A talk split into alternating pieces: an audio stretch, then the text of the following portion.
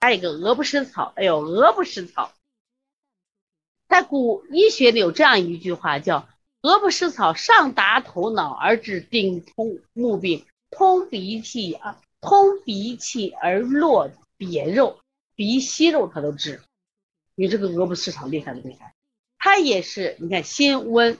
注意，鹅不食草归的经却是肺经和肝经，没听没见过，今天一学习都见过。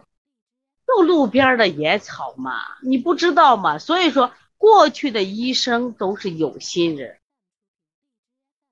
都是有心人。过去我们讲这个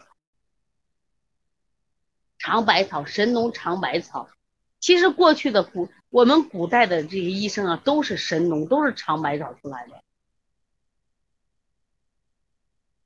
我现在开个中药死贵死贵的，是不是？现在开个药死贵死贵的，还给你不治病，那你为什么不学医了？你学会用就物美价廉，还有人治把病治好。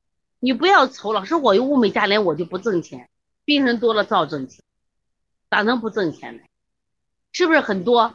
它也是它，不过它归肝经，多了一个经肝经啊，它也治风寒感冒、鼻塞不通、寒痰咳喘、疮痈肿毒，你看。发散风寒，通鼻窍，止咳。这里专门强调了止咳，还解毒。解毒这里，这里的解毒不像我们说吃毒，它指的是我们的疮痈肿毒。所以长那些疮痈肿毒可以什么呀？解毒，通鼻气而络瘪肉。